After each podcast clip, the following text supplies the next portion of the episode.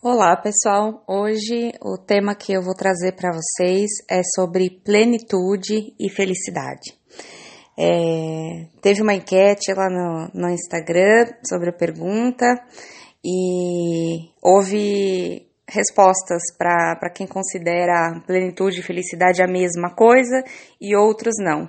Então eu vou esclarecer bem aqui é, porque é um assunto importante, é um assunto que a gente vê muito hoje em dia também. A palavra plenitude, ela vem sendo usada é, muito, né? A gente vê nas postagens, na mídia, na, nas redes sociais, daquelas fotos que a pessoa é, aparece plena, né? E coloca a legenda lá, plenitude, vida plena.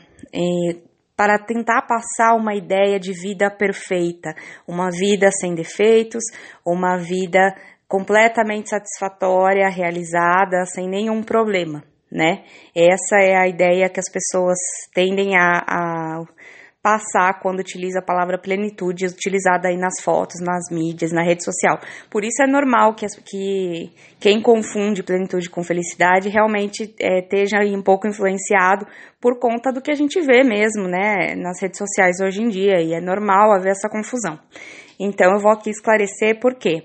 Porque se a gente ficar seguindo a plenitude e não buscar a felicidade, a gente vai se frustrar muito sempre.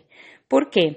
Plenitude, ela envolve o conceito de totalidade, integridade. Então, assim, é, seria numa situação ao qual uma pessoa que tem uma vida plena, no qual onde tudo é perfeito, onde realmente nada está fora de ordem, nada está faltante, nada está tá desproporcional e está tudo organizado certo, perfeitamente, tudo no seu lugar né? E a pessoa é 100% feliz em todos os aspectos e áreas da sua vida. Então, vocês vejam, plenitude é um conceito utópico, né? É, já a felicidade não. A felicidade, ela é um estado emocional que é possível ser alcançado independente da totalidade, né? É, nós podemos ser felizes mesmo com algum problema em alguma área da vida, mesmo não estando tudo 100% do jeito que a gente quer, né?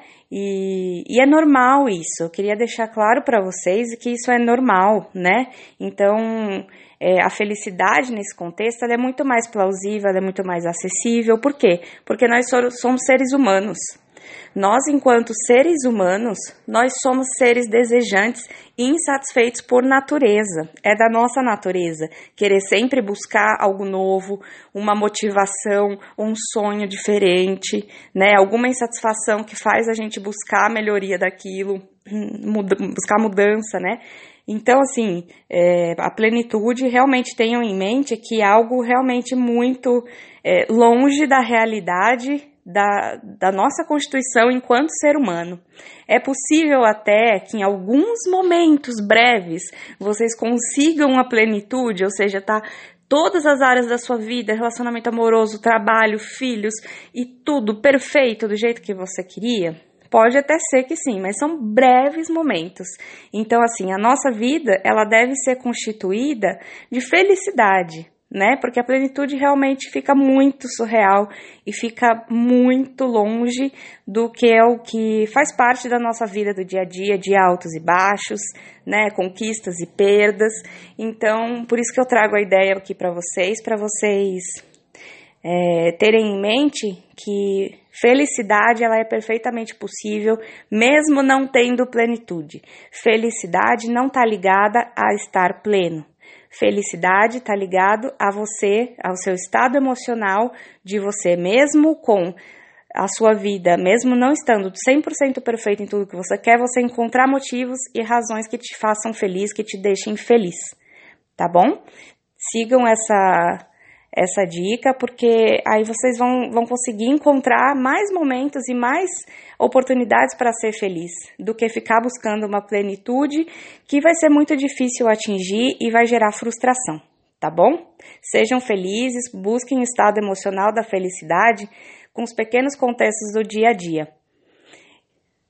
Essa é a dica para hoje. Até a próxima!